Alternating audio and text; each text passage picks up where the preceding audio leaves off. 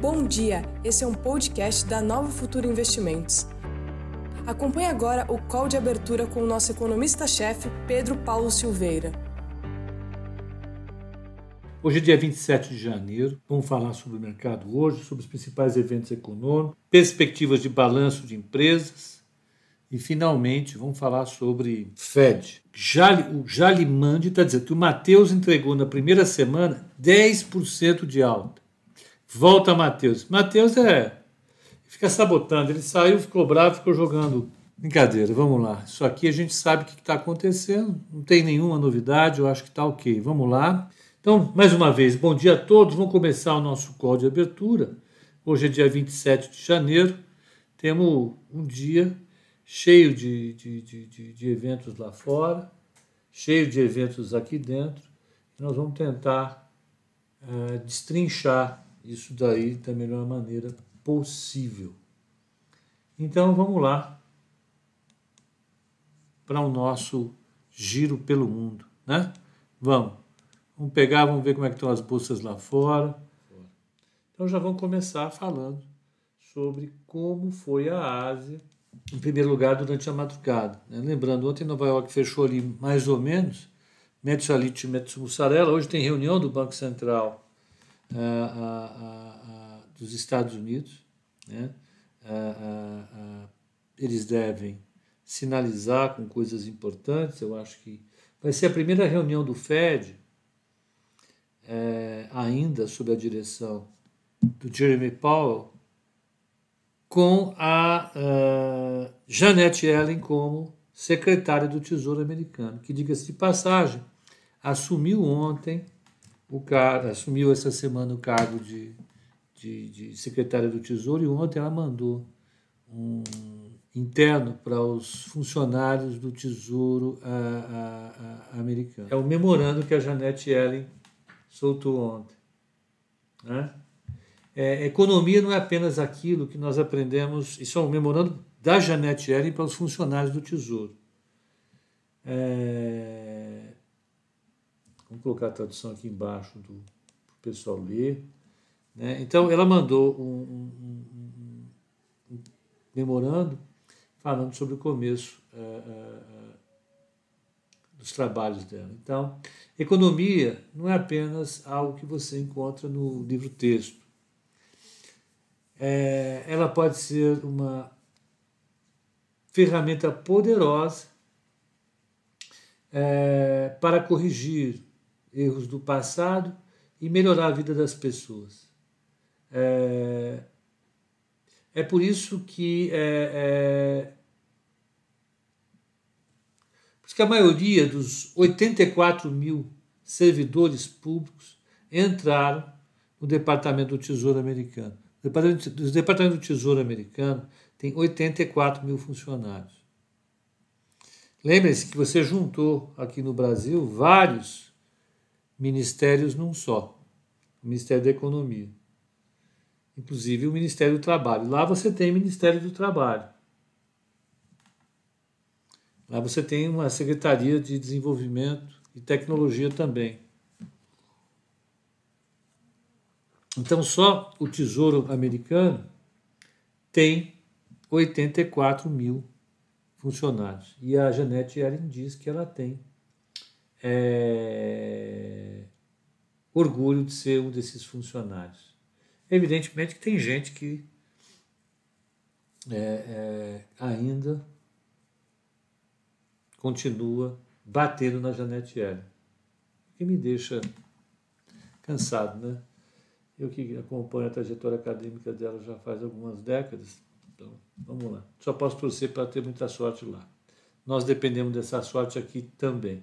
Então vamos ver como é que foi a, a, a, a Europa, a Europa não, a Ásia, no pregão à noite. Né?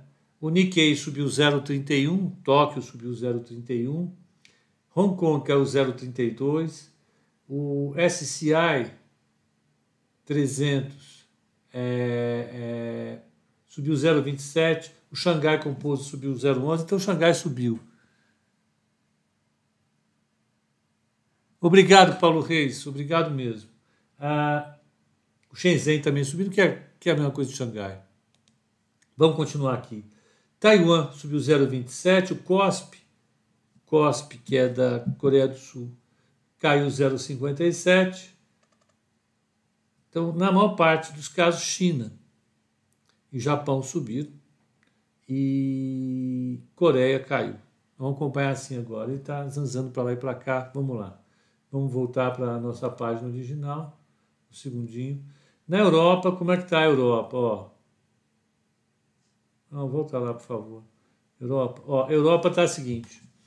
É, é, Londres cai 0,69, Paris cai 0,69, Paris cai 0,1, um, cai 0,85, Frankfurt cai 1,11, o IBEX de Madrid cai 0,78, Milão cai 1,33, Estocolmo cai 0,88. Europa em queda, em queda realmente animada hoje. Depois de ter subido bastante ontem. Ah, vamos pegar como é que estão os, os índices de energia. Ah, o petróleo está no 0 a 0, está 52,63, ainda abaixo dos é, é, 53 que tinha batido é, é, é, na semana passada. O Brent está com 0,11 de alta, 55,97. Ah, ah, o alumínio está subindo, 0,40. O cobre está subindo 0,50. O cobre é um indicador importante de perspectiva de atividade. Ah, o minério de ferro fechou com queda, ah, ah, e é basicamente isso. Eu acho que é o, os, os, os, os, agrícolas estão todos em alta lá fora, desde carne até é, é, algodão, açúcar e assim por diante. Então, é, energia basicamente em alta e minério de ferro ainda fraquinho, depois do dia de ontem. É, é, vamos pegar aqui um índice que eu acho que é legal a gente olhar, que a gente não tem olhado há muito, é o índice VIX, o índice VIX, que é a volatilidade do uh, uh, índice S&P 500, esse índice é negociado na, na, na em Chicago e ele está em 25, né? Uh, subiu, está lá bem alto, o padrão que a gente estava olhando aqui. Vamos pegar isso aqui é um ano é diário, com certeza diário. Está aqui, diário.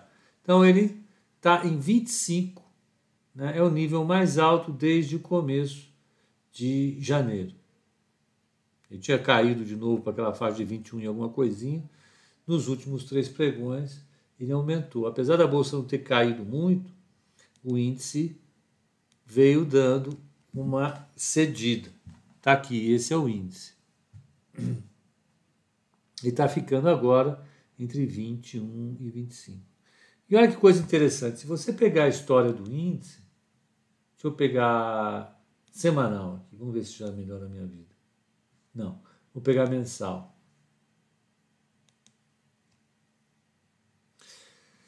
Se você pegar mensal,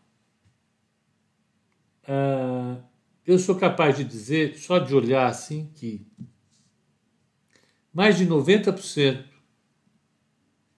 do tempo, em mais de 90% do tempo, o índice VIX ele fica entre 10% e 20%. Sem dúvida nenhuma, isso é, é, é ponto pacífico. Depois da crise, ele explodiu no auge da crise, lá para 90%, caiu, mas ele não caiu abaixo de 20 desde o início da crise. Quer dizer, apesar de todo o otimismo, apesar de todas as discussões em torno de vacina, apesar de todas as discussões em torno é, de taxa de juro muito baixa por muito tempo, ter taxa de juro negativa para o título de 30 anos dos Estados Unidos, apesar de tudo isso, o VIX vem se mantendo num patamar elevadíssimo. Isso com os três índices acionários mais importantes dos Estados Unidos batendo um recorde atrás do outro. Você pega o S&P 500, é um recorde atrás do outro, o, o, o Dow Jones e o Nasdaq já há algum tempo. E o que a gente sabe é que quando você tem movimentos de alta, o VIX ele se acomoda para baixo. E ele explode quando o mercado cai. Olha, no entanto, o mercado está subindo e o índice se mantém num patamar mais elevado do que ele estava durante a maior parte do tempo antes da crise. Né? É, é, então, isso está indicando para a gente que a compra de seguro por parte dos agentes do mercado continua sendo intensa. Para usar o jargão dos especialistas, o mercado continua comprando vol, volatilidade. Né? Se o mercado continua comprando volatilidade, a, a, a Lorena, como vai, Lorena? Tudo bem? Você pode comentar via varejo e Cogna? Vamos comentar, vamos comentar via varejo e Cogna. Hoje tem reunião do, do, do, do, do Comitê de Política Monetária do Banco Central dos Estados Unidos. A expectativa é que ele solte é, é, um comunicado reafirmando a intenção de fazer o que for necessário para manter a economia em direção ao pleno emprego. Só que o mercado está ali na cautela. Hoje, os futuros dos Estados Unidos estão no zero a zero, aguardando essa reunião né, e os mercados internacionais estão caindo. Vamos ver o que a gente teve de eventos econômicos no mundo hoje, se teve alguma coisa que ajudou a afetar isso. Primeiro vamos pegar na zona do euro, eurozona. Vamos pegar na zona do euro. Olha lá. O índice de confiança dos consumidores ele saiu em 0,9 para baixo depois de ter ficado em 4,6 para baixo. Uma melhora na margem nesse indicador. Em compensação, o índice confiança GFK, ah, ah, que pega tanto a confiança dos empresários como dos, dos consumidores e a confiança nas condições correntes e condições futuras, é um dos principais indicadores, está em menos 15,6.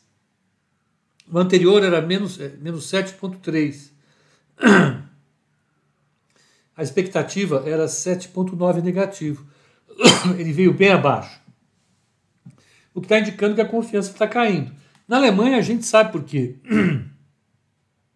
As condições da pandemia na Alemanha se agravaram. Bem piores. Bem piores as condições. Né? Então, isso efetivamente afetou, não tenha dúvida nenhuma, a, a, a, as expectativas dos agentes. Né? Hoje também, né, nós tivemos as vendas do varejo em alguns países, mas isso aí já, já é menos importante. O fato é que é, o índice de confiança da Alemanha é que veio mais fraco. Isso aí não tem nem o que discutir. Isso e esse índice vem em linha com a piora das condições da pandemia na, na zona do euro, na Alemanha. Então, vamos pegar nos Estados Unidos que a gente tem hoje. Está aqui. Vamos lá, Estados Unidos. O que, que tem hoje? Hoje tem dados do, do, do, do, do mercado de imobiliário, tem encomendas à indústria, é, é, é, que é muito importante, e tem a decisão do Fed às 14 horas de lá, 15 horas daqui. Isso vai ser importante. Né? É, é, é, ele vai decidir a taxa de juro e o comunicado vai ser um instrumento importante para a gente analisar as intenções do BC daqui para frente. É por isso que o mercado está olhando com tanta atenção. E nós temos que olhar também, ok? Nós vamos olhar com toda certeza. Aqui no Brasil, o que, é que tem de bom para a gente? Brasil. Vamos pegar. Saiu a FIP em 0,92, é um índice de inflação medido na metrópole de São Paulo. Ele vem, ele vem em alta, ele está se mantendo nesse patamar de forma persistente. Sai o resultado do setor externo no Brasil. Né? A expectativa é um balanço de conta corrente de é, é 5PI é, 775 em dezembro, negativo, e o um investimento direto de cerca de 3 bilhões de dólares. É, eu acho que esse dado ele não vai trazer nenhuma contribuição na margem para a gente. Como é que estão os futuros dos Estados Unidos? Uh, uh, o mini índice, o, o mini índice, o Dow Jones está caindo 283 pontos. Isso dá aproximadamente 0,92 de queda. O Dow Jones é industrial, lembre-se de 30 ações só. O, o S&P 500 está caindo 35 pontos. Isso dá aproximadamente 0,91 de queda. E o Nasdaq está caindo 5 pontos. Isso vai dar aproximadamente 0,5% de queda, 0,47% de queda. Então o mercado está caindo. O Navarro está perguntando: será que vai vir greve em fevereiro? Vamos ver. A gente já conversa sobre isso. Essa greve está sendo falada já há algum tempo. Então, falamos lá fora de tudo isso. Eu acho que o, o, o principal evento do exterior é a, é a, a, a reunião do Comitê de Política Monetária do Banco Central e a expectativa que o mercado coloca de manutenção da taxa de juro, mas o que vai efetivamente chamar atenção são a, a, a, vai ser o conteúdo do comunicado que o Fed vai colocar que, que ele coloca de visão para frente. Tá? Vamos tocar o nosso barco? Vamos, né? Vamos ver Brasil então. O que, que a gente tem para Brasil? É, o calendário econômico do Brasil está tá, tá enxuto. A gente vai ficar discutindo, como sempre, a, a, a questão política. Né? Hoje, é, o que está pautando o Brasil é a é a sucessão da Câmara e a sucessão do Senado. Então vamos ficar acompanhando esse tiroteio. Ontem, o Paulo Guedes deu uma espetada no. no, no, no desculpa, é que saiu o resultado da ADP. Deu uma espetada no, no presidente da Câmara, caramba, o Rodrigo Maia, e o Rodrigo Maia devolveu a espetada. Foi isso. Está uma briga infernal, o governo está é, tá lá né, na, na estratégia dele de conquista da Câmara. Né? O Paulo Guedes é, acusou o Maia de falar tanto em democracia e no final ele ter se candidatado ao quarto mandato, que democracia é essa, etc. E tal. Também não falou o fato, também não comentou o fato de que o governo entrou falando que ia terminar com o toma lá da cá e a gente sabe que está longe. Centrão, meu filho, se você não tome lá e não der cá, não vai rolar nada. Não vai acontecer. E não vai nem se dar o trabalho de atender a sua ligação telefônica. Mas toma lá da cá. Que esse centrão não tem. E então está aí. O fato, por, para o bem ou para o mal, isso que interessa para a gente, o fato é que nós vamos. O Brasil está meio que parado, esperando né, a, a, a terminar o, o, o processo eleitoral da Câmara do Senado, para o mercado receber alguma notícia importante a respeito de como é que vão ficar as reformas. Ontem, o, o, o, no discurso do Paulo Guedes, e a partir de umas matérias investigativas, segundo fontes, parece que o governo vai propor uma, um auxílio emergencial de 200 pratas por três meses essas 200 pratas por três meses vão custar entre 7 e 11 bilhões de reais por mês.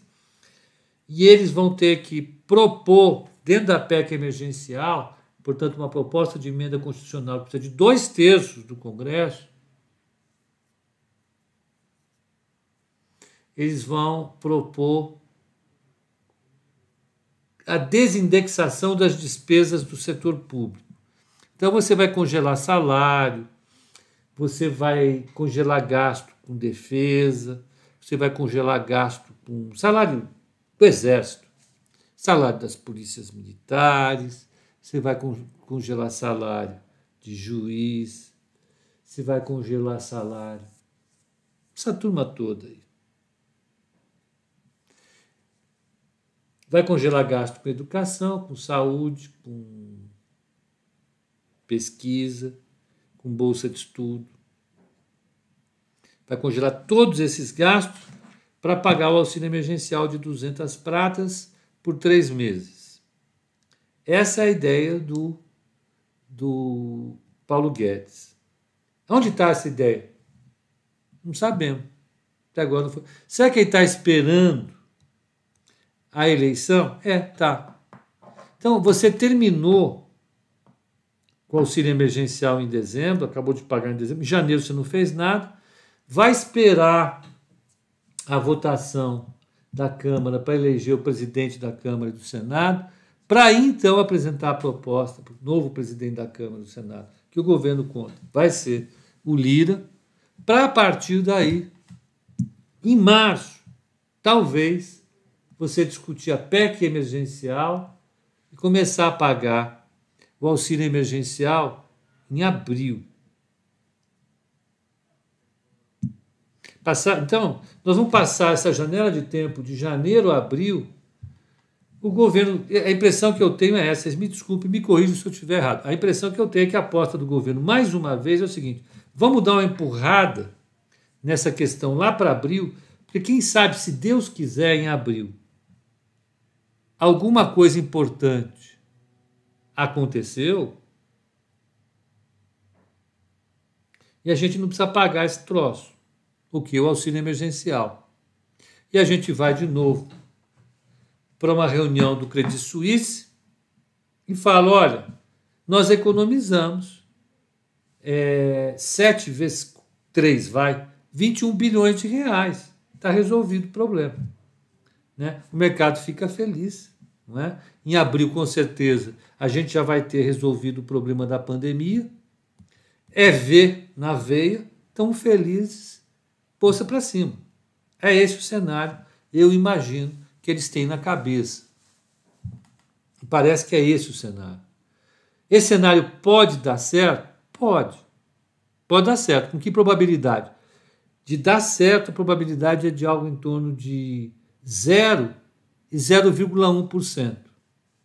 Mas tem a probabilidade, você há de convir comigo, né? que a probabilidade é relativamente alta. Né? Então você imagine que você é uma criancinha, você está indo com papai e mamãe no shopping center, você viu um brinquedo que você queria comprar, aí você fala, papai e mamãe, me deem. Aí eles falam, na volta. E quando você é criança, você fica com aquela expectativa de que na volta você vai comprar o brinquedo. E aí, a expectativa de papai e mamãe é que de tanto você andar com essa criança pelo shopping, a criança vai estar tão esgotada, tão cansada, que na volta ela vai esquecer, o brinquedo não vai mais pedir. Né?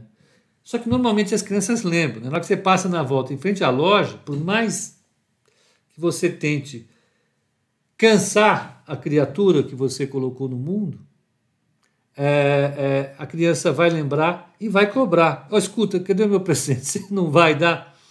Aí papai e mamãe vão dizer: olha, a chance de você ganhar esse presente na volta era de aproximadamente 0%.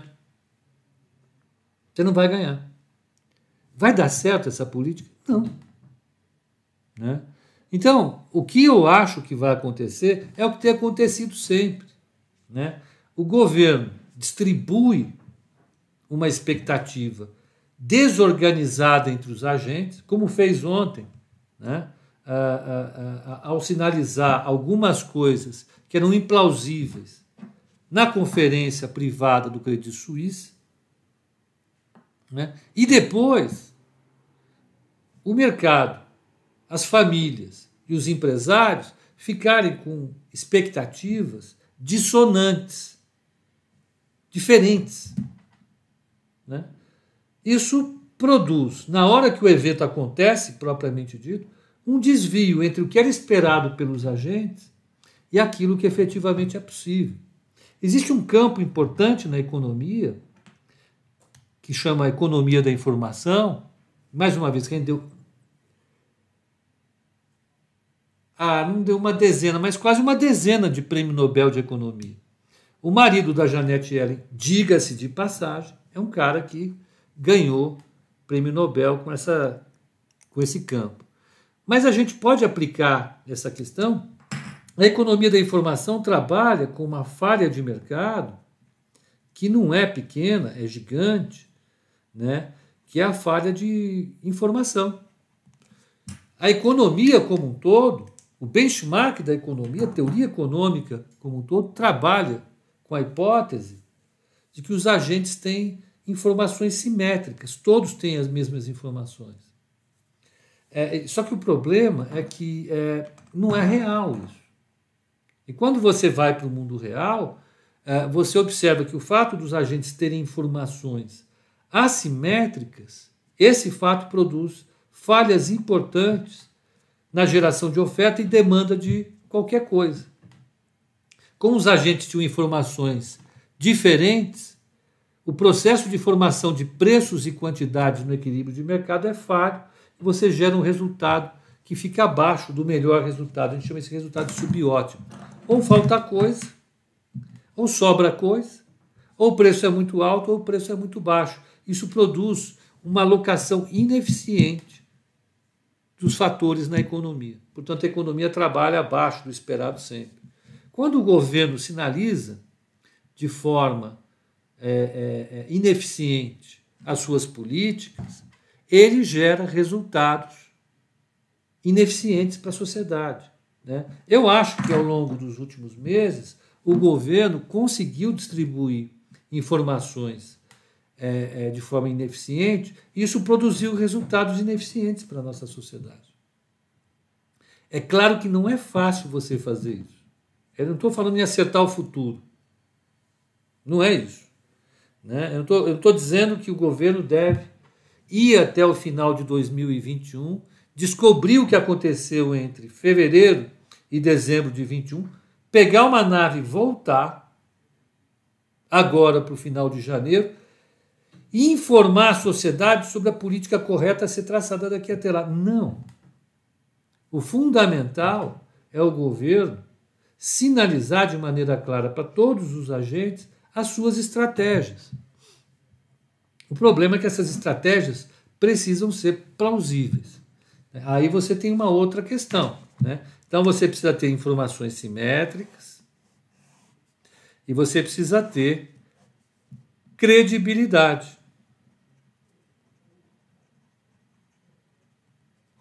Né? Então ontem o governo ele sinalizou como questão mais importante é, não dar resposta nenhuma para o auxílio emergencial, o que é ruim. Porque a gente sabe que vai precisar do auxílio emergencial. Por quê? Porque a gente sabe que a economia vai ficar capenga até a gente obter um nível de vacinação superior ao que Israel tem hoje. Eu não sei se vocês viram os gráficos que estão sendo de Israel, mas os casos de internação estão caindo. Os casos continuam subindo, porque a, a, a pandemia continua trabalhando sobre a população de Israel, mas o número de óbitos e internações caiu drasticamente. Por quê? Porque quem precisava receber a vacina recebeu, os casos mais graves estão diminuindo, e isso está fazendo a economia andar, a economia andar, as expectativas melhorar em Israel.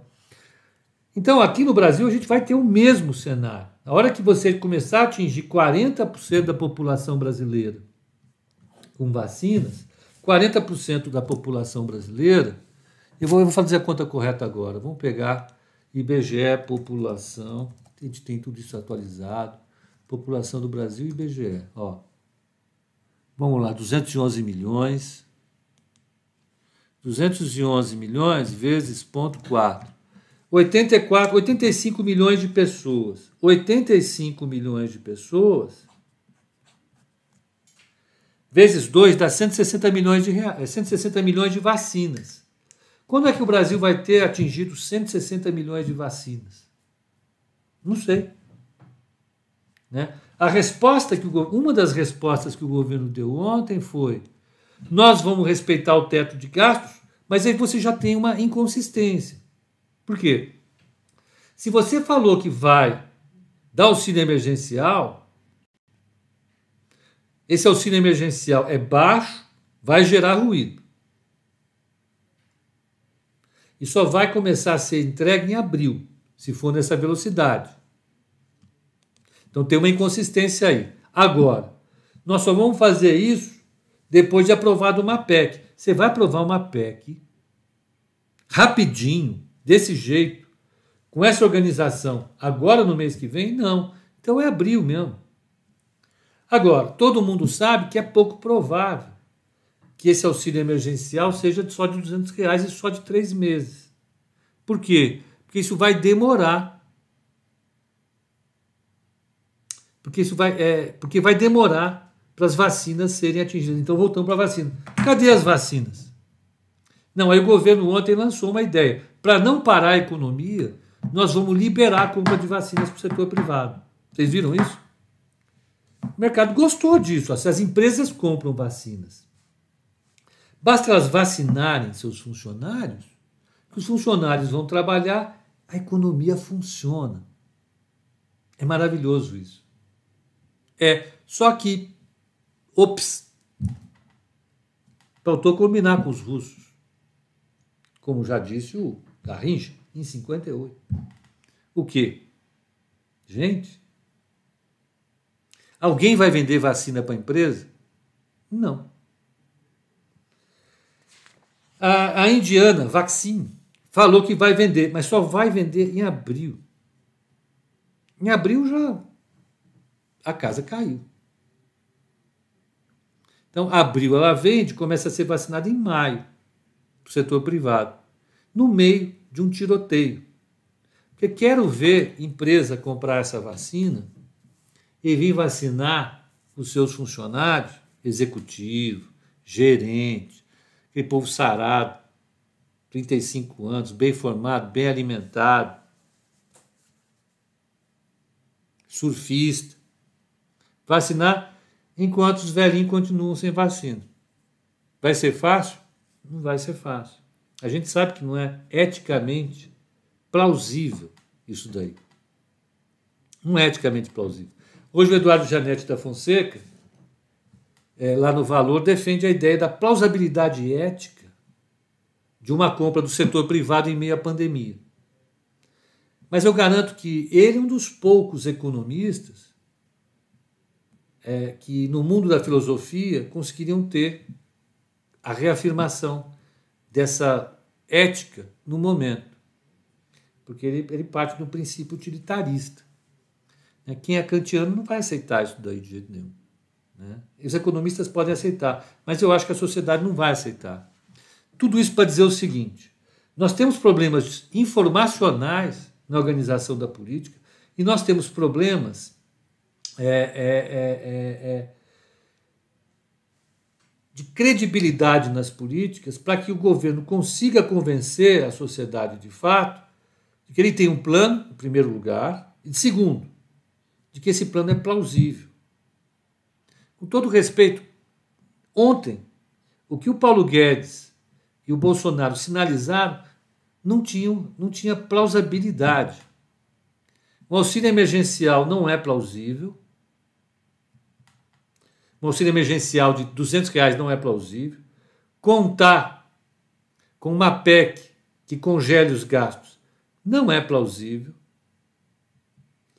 Ah, e contar com empresa privada vendendo vacinando é plausível. Eu acho que tem muitas questões em cima da mesa. E no fundo o que a gente sabe é que o Brasil vai ficar. Brasília, não é Brasil. Brasília vai ficar parada até essa desgramenta. Ontem eu falo desgrama aqui, então. Desgramenta a eleição a, a, a, das presidências do Senado e da, e da, e da Câmara. Então, então, tudo isso para dizer, nós não teremos um cenário muito positivo na política até a eleição do Lira. Até lá, esperem e roam as unhas. Então vamos ver como é que está a abertura. Nós falei demais, né? Tudo mais uma vez para dizer, olha, Bolsonaro foi lá e falou no Credit Suisse, eu achei bacana, o mercado bombou, mas caiu de, não, logo depois. Danou-se, né? Tiago Lima, e a Rita, Pepa? Ah, meninos, eu não, não ouvi a Rita ouvir a Rita. Eu tenho que tomar cuidado com isso, porque, olha, tem a Rita que trabalha aqui, é brava. E a minha avó chamava Rita. E toda a Rita que eu conheci é brava. Então, tem que tomar cuidado com isso. Pepa, fevereiro vai ser bom? Eu tenho certeza que sim. De um lado ou de outro. Vamos lá, a gente vai ter que coçar a cabeça aqui, mas nós vamos chegar lá. Vamos? A pergunta é sobre a greve dos caminhoneiros. Eu não tenho ideia do que vai acontecer dessa, dessa, dessa greve dos caminhoneiros. Não sei se vai acontecer, quando vai acontecer e nem por quê. E vou te falar, eu acho que ainda está indefinido. Olha, o mini índice está caindo é, 0,44 a 115,780. Então está abrindo uma leve queda acompanhando o exterior. O dólar, revertendo a forte queda de ontem, está subindo um pouco hoje, 0,42 de alta, a 5,379,500. E a taxa de juro, D1F27, a 7,31 está no 0 a 0 em relação a, a, a ontem. Está é, absolutamente dentro esperado. Vamos olhar uma coisa que a gente não olha faz tempo. Vamos ver o corporativo do broadcast, que é o olho. Olha lá, fique de olho em Petrobras, Eletrobras, Cielo, Eco Rodovias, Enalta, Simpar e Local Web. Hoje começou a temporada de balanço do Brasil. Quem abriu o balanço foi a Cielo. Divulgou um lucro líquido acima do esperado. Então, o CIT está falando: acreditamos que os resultados de hoje serão bem recebidos pelo mercado. O lucro líquido foi de 47% acima dos números do consenso do mercado e as tendências operacionais parecem estar melhorando. A Cielo que vem sofrendo horrores há anos, né? Eu que já fui defensor desse papel no passado, tive que mudar de mão rapidinho e já diriam, já diria a vovó Rita, enfiei a viola no saco e fui embora. Vamos embora. É, Petrobras. Então, saiu esse dado. A reserva da Petrobras terminou o ano passado, a reserva de petróleo, com 8,8 bilhões de óleo equivalente. Quer dizer, o potencial de extração de 8 bilhões e 800 milhões de barris de petróleo. Desse total, 86% são de óleo e 14% de gás. É coisa, hein? O Arthur Lira, esse, o candidato, afirmou que vai pautar o projeto de lei de privatização da Petrobras e se houver a maioria da casa a favor da proposta. Ele insinuou que o atual presidente da casa, Rodrigo Maia, não colocou o projeto em votação em razão de um acordo com a oposição. Ainda em relação à Companhia de Energia, sua subsidiária, a CHESF, concluiu a compra da totalidade de ações sempre. Bom, ok, vamos lá. Eco Rodovias é, divulgou a atualização dos dados de tráfego entre os dias 16 de março de 2020 e 24 de janeiro desse ano. Passaram pelas rodovias administradas pela concessionária 300 mil veículos, queda de 6% em relação ao período anterior. Eu acho que é isso. As mais importantes são essas. Vamos pegar aqui balanços. Quarta-feira, hoje. Não, por que está traduzido? Meu Deus do céu, sai disso aqui, meu filho. Maçã, empresa maçã. Eu falei, o que empresa maçã é? Apple. Então a Apple vai divulgar o resultado. A expectativa é que ela venha com lucro de 1,41 por ação. E que ela tenha uma receita líquida no último trimestre do ano passado de 100 102 bilhões de dólares. 102 bilhões vezes 4 dariam 400 bilhões de dólares ano de faturamento. Você teve pouquíssimas empresas na história do capitalismo que faturaram isso. Uma delas que eu estava vendo foi a Walmart. Só que a margem de lucro da Apple é de 23% sobre o faturamento. Ninguém teve isso daí é uma montanha de dinheiro para o acionista da Apple. Né? Porque tem um bando de mané que ficam comprando esses dispositivos Apple, custa uma fortuna, no final das contas é, é isso. Né?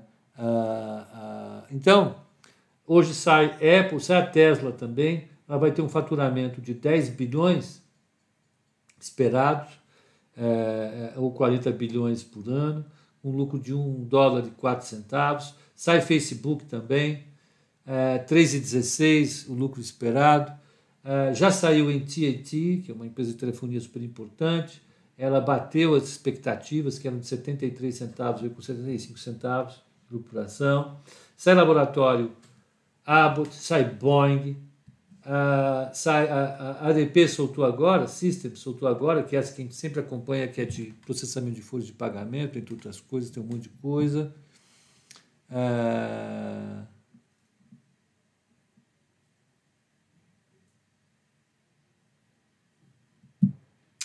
ah, quem mais? General Dynamics saiu com lucro abaixo do esperado. General Dynamics é uma empresa de robótica. Medo. É aquela empresa do. É, como é que é? Exterminador do Futuro, não é isso? É isso. Vamos lá. Nasdaq. Saiu também com o resultado acima do esperado. Deixa eu ver quem mais. Raymond James, que é uma corretora. Duke. United, não, é isso aí. Whirlpool. Vai ser com 6 dólares por ação, vai ser mais tarde. E é isso. Vai ser pouco. Hoje as maiores empresas, duas das grandes empresas do momento vão soltar. É, três, né? Tesla, Facebook e Apple.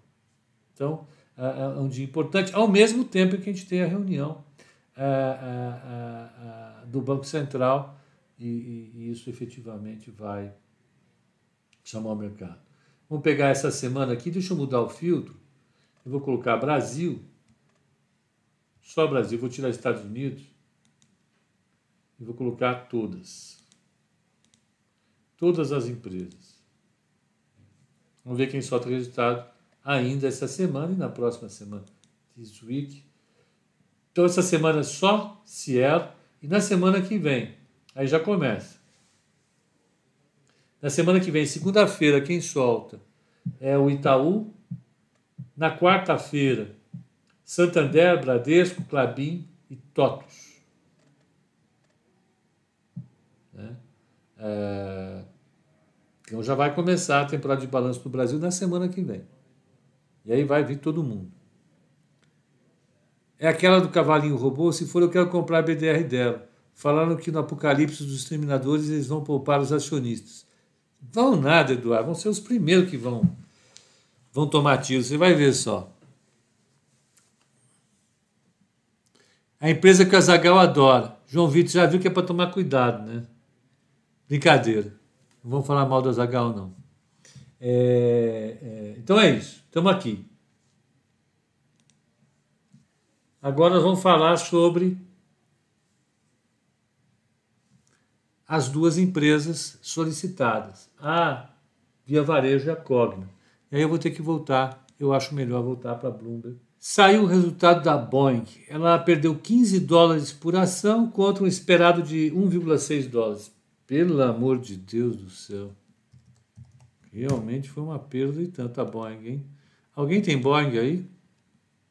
Depois um monte de empresa quebrou. Né? Você teve um processo de privatização das empresas aéreas na Europa.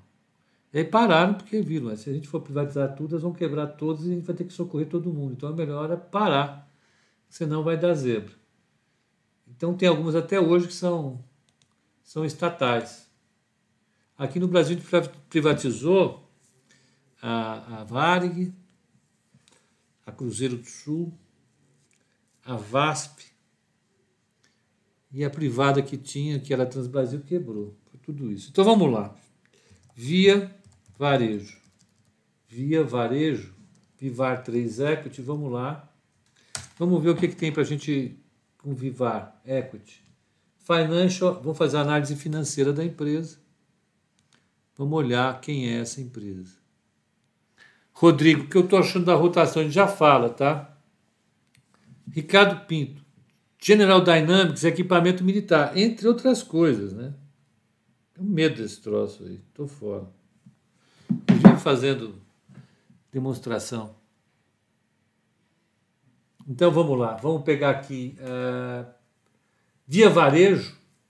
Eu estou mostrando um quadro aqui para quem está no Instagram que mostra os dados principais da Via Varejo. Ó.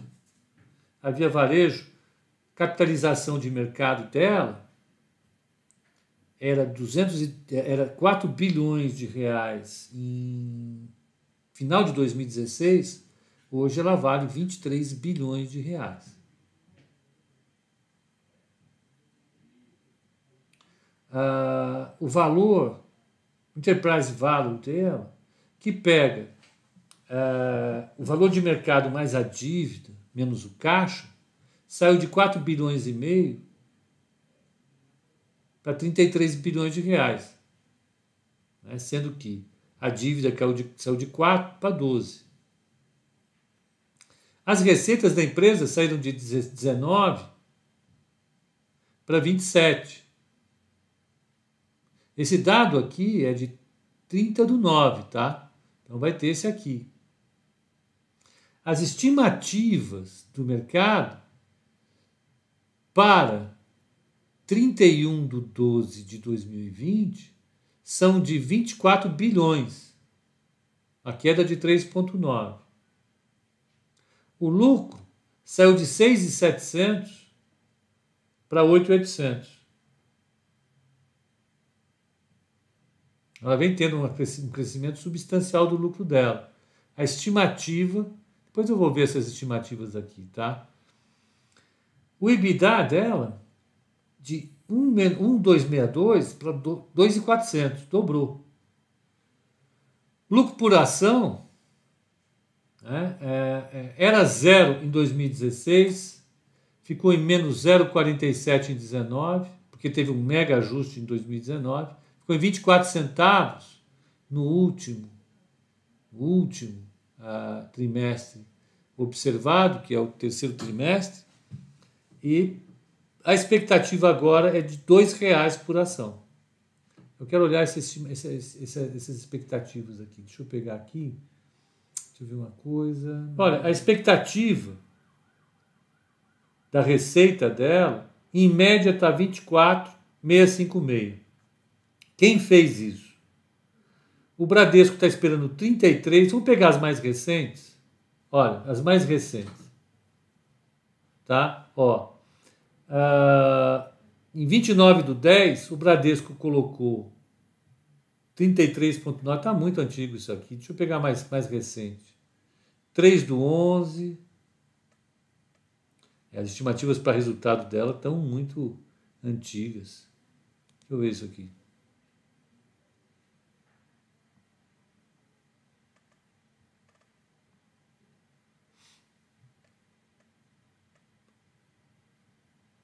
Olha, é, no Banco Safra, a, a, última expectativa foi dia 4 do 1, eles esperavam 8 centavos por ação.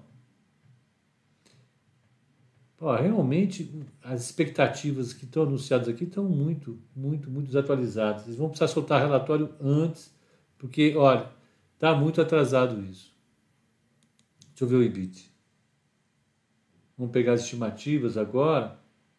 Ó, a última que tem é aquela lá. Deixa eu ver se é isso mesmo. É. É a do Safra, que é. Puxa, não. Goldman Sachs não tem estimativa. Realmente está fraco de estimativa. Bom, vamos pegar uh, consenso. Consenso de mercado que, que tem aqui? Deixa eu ver se tem alguma novidade. É, está sem, tá. Olha, Via Varejo está péssima de análise. Deixa eu pegar aqui o cobertura. A gente já tem, a gente viu faz pouco tempo. Apesar dos dados de, curto, de alta frequência, ou seja, o fechamento do resultado está desatualizado, está bem atualizado aqui o quadro de estimativas em relação ao, ao, ao ao target value dela, ao valor é, é, estimado do, da empresa. Então, uh, no dia 26 do 1, ou seja, hoje, ao Goldman Sachs, a Irma Sachs, não sei como se pronuncia, desculpa, Irma, a, a Irma Sgars, é, propôs um target price de 15, de 14,30, praticamente onde está. Ah, no dia 20 do 1, semana passada, o BTG colocou 21, 21 reais de target. Santander, no dia 18 do 1, 20, 24 reais. No dia 4 do 1, o Safra colocou 27 reais. E essas são as últimas atualizações. A estimativa média do mercado é de um preço de R$ 22,00 aproximadamente, R$ 21,91. Você tem 15 pessoas sugerindo compra e quatro pessoas sugerindo manutenção e uma que é a Goldman, venda. Vamos pegar? Calma. É isso que. E daí? Qual a conclusão? A média do mercado V recomenda compra, desculpa, recomenda compra para via varejo. O target price médio dela é R$ 22,00 e o papel está lá embaixo. Né? É, essas são as últimas recomendações que a gente tem. Deixa eu colocar só um pouquinho aqui. É... A Via Varejo vai divulgar os resultados dela nos dias 24 e 25 de fevereiro. Portanto, pouco, mais, é pouco menos de um mês, daqui a um mês. Né? E o mercado não atualizou ainda as estimativas de resultado deles. A única que atualizou foi a Goldman Sachs, que veio com resultado muito baixo, de 8 centavos por papel. E por isso que deu essa recomendação de venda. Uh, uh, eu acho que a gente tem que esperar um pouquinho mais para ver qual vai ser a atualização dos relatórios em torno dela. Né? Mas, como vocês viram no, no, no, comportamento das vendas da empresa, ela veio num processo forte, bastante razoável, de aumento uh, tanto das vendas, da receita, como do lucro. Ela aumentou demais a eficiência dela. E é por isso que eu, que eu gosto do papel. Ou seja, ela teve aumento. ela teve um aumento razoável da receita e as despesas foram sendo equacionadas e direcionadas, diga-se de passagem, para melhora operacional. Então você teve melhora com despesa de marketing, ela voltou a anunciar, ela construiu a plataforma operacional dela, a plataforma de vendas, que é super interessante, né? e, e isso efetivamente acabou produzindo uma melhora na percepção da empresa. Tanto é que vocês veem, o valor dela subiu. A interrupção que a gente teve foi por conta das dúvidas em relação a, a, ao varejo como um todo. O mercado resolveu dar uma, uma, uma aguardada. Olha, estão falando.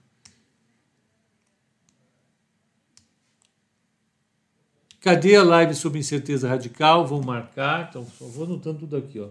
Incerteza radical. Está ali o livro. Ó é, long short. Posso falar sobre long short, sobre só sobre, sobre ficar short. São assuntos que a gente vai discutindo ao longo do tempo. Então vamos lembrar que essa semana eu fico com a carteira recomendada. Ah, então, qual é a, a, a, a visão da, da, Via Varejo? Em geral, a minha visão para a Via Varejo é positiva o problema é que o varejo como um todo está sendo prejudicado com a piora das expectativas em toda a atividade econômica. E, sobretudo, com o fim do. com o fim do auxílio emergencial. O mercado ficou muito desconfiado com as, com as varejistas em função do, do fim do auxílio emergencial. Né? Uh, o Rafael está perguntando se nós podemos ter acesso a esse programa. Esse programa é o, é o programa da Bloomberg. Ele é, é, é, o Bloomberg Professional. Ele custa caro. Então qualquer um tem acesso, é, é, basta pagar.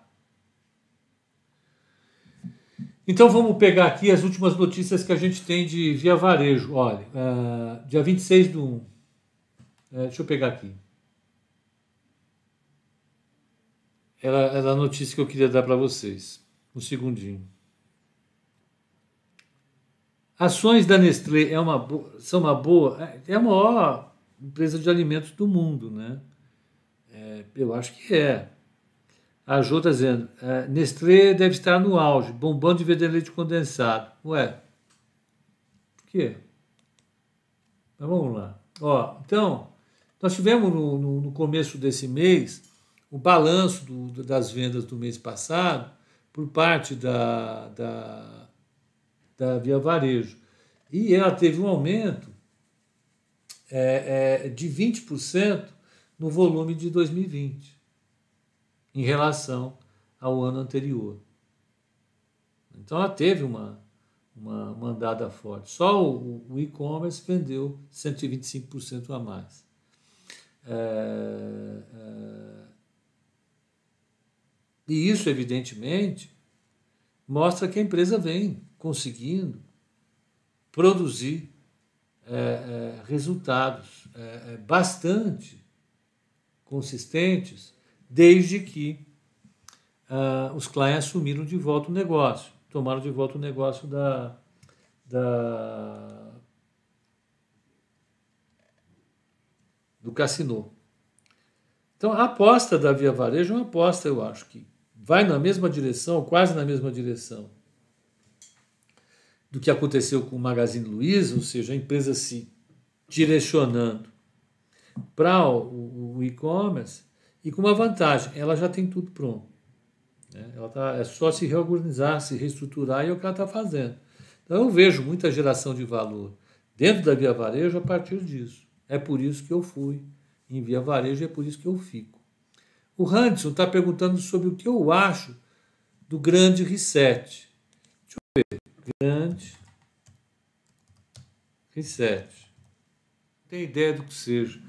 Já me perguntaram, eu fiquei de ver e não deu tempo. Mas eu vou dar uma olhada. Né? Eu gosto do Fórum Econômico Mundial, adoro. Então vamos ver o que é o Grande Reset. Ele fala, é um cara que gosta de SG, é um cara que tem é, é, boas intenções, mas cuidado, boas intenções, né? De boas intenções está pavimentada a estrada para o inferno. Quer dizer, isso, sem parar, era o Mário Henrique Simons. Então, você pode até ser um cara bem intencionado, mas cuidado com que é, é, com os resultados das boas intenções. Eu vou, eu vou, eu vou dar uma olhada nisso em algum momento. Mas voltando ao, ao, ao, à Via Varejo. As estimativas do mercado para Via Varejo ainda estão em 25 reais, em 21 reais de preço objetivo. Né? Em grande parte, a, a trajetória de Via Varejo vai estar associada, em grande medida, ao comportamento da demanda por bens de consumo, que é o que ela vende. Isso deveria ser uma obviedade. Né? Qual é a obviedade? A Via Varejo vende geladeira, televisão, é, é, ferro de passar roupa. Agora ela está vendendo tudo na plataforma eletrônica dela, tudo. E ela tem uma boa plataforma eletrônica. Então, é razoável pensar que duas coisas fundamentais direcionam as vendas, ou o drive de vendas da Via Varejo ao longo do tempo. Então, a capacidade dela em aumentar a participação no mercado, ou recuperar a participação dela no mercado, porque ela já foi, de longe, a maior varejista do país, então ela precisa recuperar isso daí, será que ela tem competência para isso?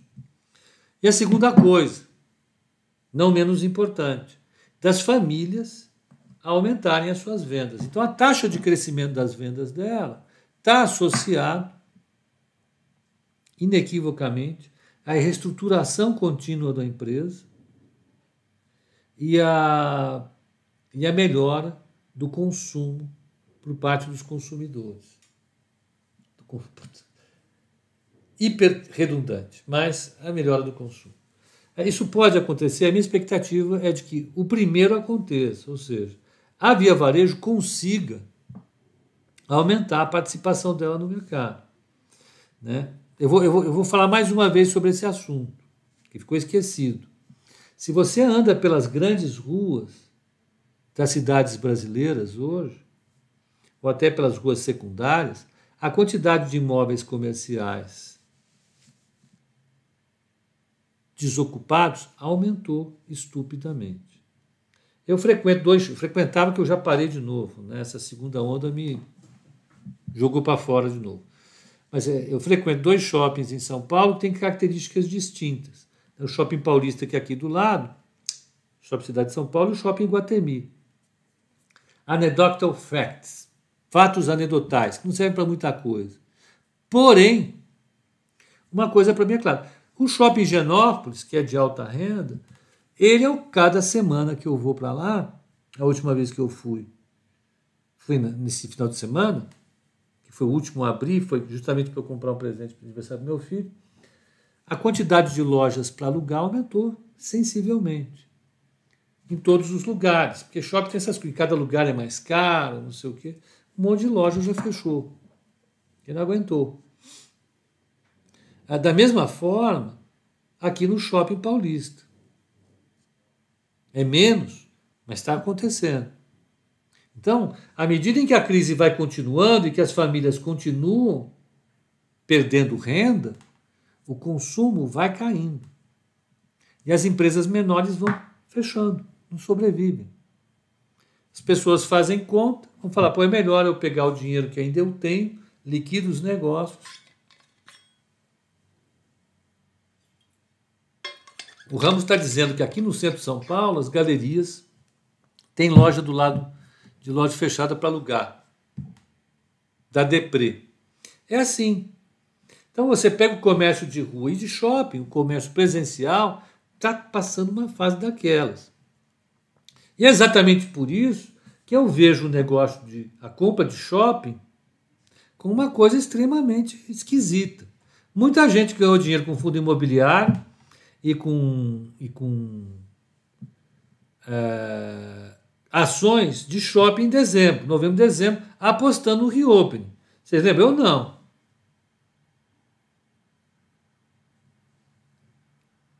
Resultado da ópera.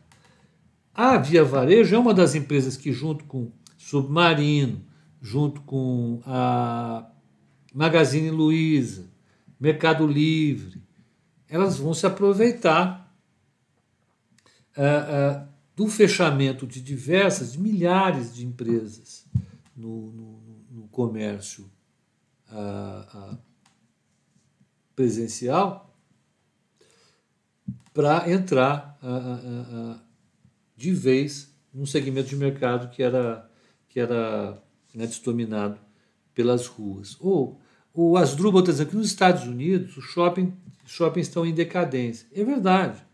Nos Estados Unidos, o negócio de shopping está caindo. Já, fazem, já faz anos. E por que, que faz anos? Amazon, e-commerce. Né? Então, a, a, minha aposta em Magazine Luiza é no e-commerce. Ela melhorar a participação dela no e-commerce e pegar todo o presencial dela e reestruturar. Para na hora que a economia voltar, ela voltar também. Então vamos ver, eu, eu, eu ainda tenho uma visão muito positiva a respeito de via varejo, tenho mesmo. Né? Ah, ah, o que a gente pode pensar é se no curto prazo vale a pena manter essa ação em portfólio ou não, levando em conta que o pior pode vir. O que é o pior? Sei lá, não é só São Paulo que fecha. São Paulo fecha mais, Rio fecha, Belo Horizonte, Brasília, blá blá blá blá blá blá blá blá blá blá. Essa é a preocupação.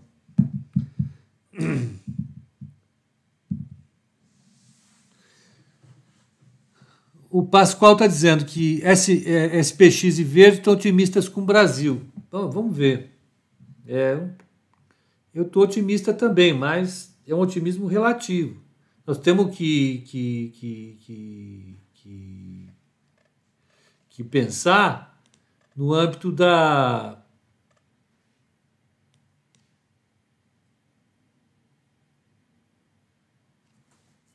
Nós temos que pensar no âmbito do, do, do, do curto prazo. Né? Muita coisa acontecendo ainda. A, a, a, a, curva de, de, de, de, de novos casos, internações está subindo. Isso preocupa. Então, respondendo para a Lorena, metade da pergunta eu respondi. Ela, ela pediu via varejo Cogna. Então, via varejo entreguei. Cogna vamos discutir hoje à tarde, tá bom? Mesmo porque eu preciso repassar Cogna, porque tem muita gente com Cogna, e eu quero dar uma repensada nesse papel para ver o que essas pessoas fazem da vida. Né? Não tem sido uma vida fácil, digamos. Não tem sido. Então, via varejo, nós estamos no aguardo da atualização dos relatórios de expectativa de resultado, né? Vamos ver se esses resultados que vêm vão vir realmente meio baleados, como falou Goldman Sachs. Se vierem baleados, como falou Goldman Sachs, está no preço de Goldman. E Goldman, pensando num resultado ruim, num cenário ruim para a empresa, põe a empresa a 14 pilas. É onde ela está, 14 pilas. Então, não me assusta tanto. Já caiu tudo que tinha que cair. Nós já pagamos o suplício todo do papel, porque a gente colocou ali perto de 20, ela caiu para 14, caiu que foi uma beleza. Né? É, você fala como se você não tivesse perdido dinheiro, né? Você quer que eu fale como? Não é assim que eu tenho que falar. Vamos, vamos tocar o nosso barco aqui mais um pouquinho, só para ver a abertura da Bolsa em São Paulo, e aí a gente libera todo mundo. Vamos ver como é que está abrindo a Bolsa em São Paulo. A Siri realmente achou que tinha que ser convocada e apareceu aí. Um segundinho, vamos pegar a abertura. Com a provável alta no juros, seria bom investir em fundos imobiliários? Eu acho que não. Não, não, não, não, não, não. Se o juro sobe, sobe para. O valor do imóvel cai. Então, Lorena, uma eu já entreguei, né? Via varejo. Vamos falar sobre Cogna hoje à tarde. Você vai ter que assistir. Eu sei que aí é mais tarde, mas não, é mais cedo. Não, você pode. Não tem problema nenhum. Vamos lá, vamos ver como é que está a vida aqui em São Paulo. O Ibovespa, já com, com esse cenário de abertura, está já jogando ali. O mini índice está caindo 0,27 a 115,990. O mini dólar está 0,35 de alta. E por fim, E, Leandro, só uma coisa: o, o juro já subiu. Quem não subiu foi a Selic. A taxa de juro longa já subiu. O mercado já pôs no preço isso. E sobre a Gerdau, que tem caído muito. A Gerdau está acompanhando as siderúrgicas. Esse é um, é um processo global. As siderúrgicas estão dando uma realizada no mundo.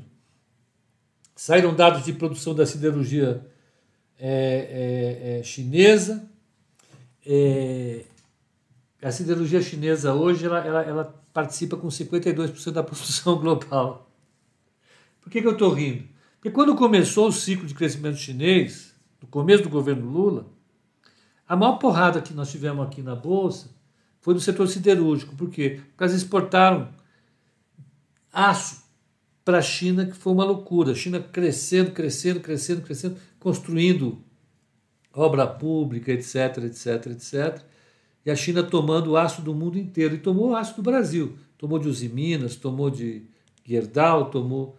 Quem aparecesse vendendo aço no mundo, a China comprava. Só que esse é o problema do chinês, né? Eles começaram a produzir fábrica de aço também. Então, o setor siderúrgico da China construiu uma quantidade enorme de usinas siderúrgicas, gigantesca.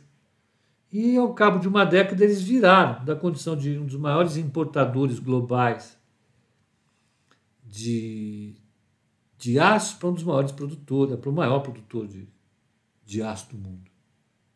Sensacional. Caramba, tem greve de caminhoneiros? Vai ter greve de caminhoneiros? Não sei. Vamos, vamos, vamos pesquisar sobre isso. Eu não sei. Vai ter greve? Eu não sei. Como é que você não sabe? Não sei. As informações que chegam para a gente são muito, muito, muito dissonantes. Cada um chega num, numa escala, num tom diferente. Elas conversam coisas diferentes. Então, não tem clareza. É uma categoria que tem um comportamento bastante predatório em relação uh, aos seus objetivos. Né? É, é muito difícil controlar. Vamos ver. Se eles inventarem de fazer uma, uma, uma greve, vai ser. Bom, vamos lá, deixa eu colocar aqui a abertura. PET 4. Petrobras está sinalizando uma queda. Vamos ver de quanto essa queda que Petrobras está sinalizando. Ô meu filho, vem cá. Aí. Então ela está caindo 77 não, 26,77, 30, 23 centavos em 27. 0,85 Petro, Vale. Vale 3. Pepa, fala das aéreas. Agora vai ser meio difícil, DESA. Mas a questão é, as aéreas vão continuar sofrendo. Por quê? Porque com esse recrudescimento da, da, da, da crise da pandemia, o mercado vai tirar o pé e, ela, e elas caem. Ah, ela está caindo mais de 1% vale. Vamos lá. Então ela está caindo de 91,75 para 90,11. Que queda, hein? 164 dividido por 91,75 está caindo em 78. Essa é Vale. Então falando de Via Varejo, vamos pegar a Vivar 3. Vivar 3 está caindo de 14,45 Não. 14,52 para 14,45. 14,52. 14,45 por 14,52. É, ela está caindo 0,5%. Vamos pegar outra que nós conversamos, que eu tenho que entregar, Cogna. Cogna está 4 está um pouquinho de alta. Então falando de Cosan, vamos ver Cosan. Cosan está subindo 0,22. Vamos pegar é, Gerdau, GGBR. GGBR está caindo mais 2%. Tá? Que tá, hein? Ela fechou ontem em 24, ela está em 23,51. Vou pegar CSN. Não, CSN. CSNA3. CSN, ela está caindo Está quase do zero a zero. CSN está uma beleza. Por quê? Porque eles vão é, fazer o IPO da mina da Casa da Pedra e vão levantar muita grana, a alavancagem da empresa vai cair, o mercado fica feliz. Vamos pegar uh, banco, vamos pegar BBAS3, está no 0 a 0, Bradesco, BBDC 4, caiu 10 centavos, ponto 10 em 24,41. Caiu 0,40. Vamos pegar Cirela, Ciri 3. Está no 0 a 0. que mais? Os Minas, os IN 3. Os Minas está caindo 1%. O que, que eu acho de Neogrid? Eu acho que a empresa, assim, eu não posso recomendá-la, porque ela é uma empresa que foge do nosso target. É o que eu poderia é dar uma fuçada, uma xeretada e depois a gente conversar. A Cielo está subindo hoje por conta do balanço dela que veio forte. Ela está 3,95 no preço teórico por 3,67. 7,62 de alta.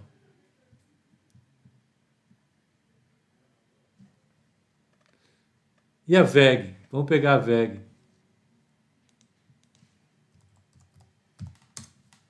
A VEG está com uma ligeira queda hoje, mas é merrequinha.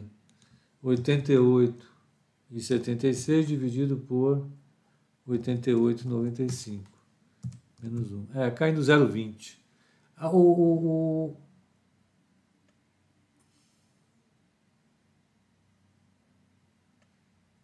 O Rodrigo está dizendo aqui: minha pergunta é sobre rotação de. Fica para tarde? Fica para tarde, Rodrigo. À tarde a gente vai discutir essa rotação, que é tema, inclusive, da, da, da, da discussão internacional. Vamos falar agora sobre Quem, é, local, local web, L, LWAS3. Está subindo, o local web não para de subir, né? Eu acho que nunca mais para. 114,63 dividido por 111,13. Subiu 3,14 local web. Acha que vale a pena comprar Gerdau com essas quedas? Eu continuo tendo uma visão positiva para eles. Essa é a verdade. Continuo tendo.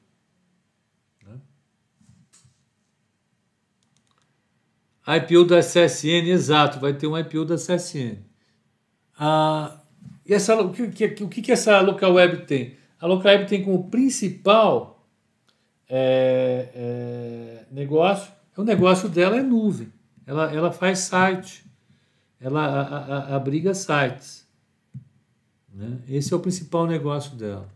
Ah, o Bruno está dizendo que BH já está fechada desde 9 de janeiro. Desculpe, eu falei BH, mas isso envolve a grande BH, desculpe, o estado de Minas inteirinho, que é o estado mais populoso do Brasil. Desculpe, tá?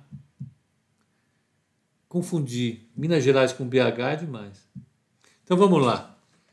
Eu acho que é isso, gente. Olha, o dia hoje está começando no tiroteio, porque lá fora está uh, tá de fato indefinido, está com queda. O mercado está aguardando a reunião do Banco Central. Né? A reunião do Banco Central vai sair só à tarde e, por enquanto, o mercado está aqui é, é, é, fazendo a abertura dos papéis. Eu acho que a tendência é, acompanhar o mercado lá fora, com uma ligeira queda, né? e depois seguir o que vai acontecer quando o Jeremy Powell vai falar. Eu tenho expectativa de que lá o mercado vire para o positivo, logo depois da reunião. Vamos aguardar, é difícil acertar isso daí, mas a gente está aguardando. Um bom pregão para todos, um excelente dia e até o call de fechamento hoje às 18 horas, tá bom? Até lá, grande abraço.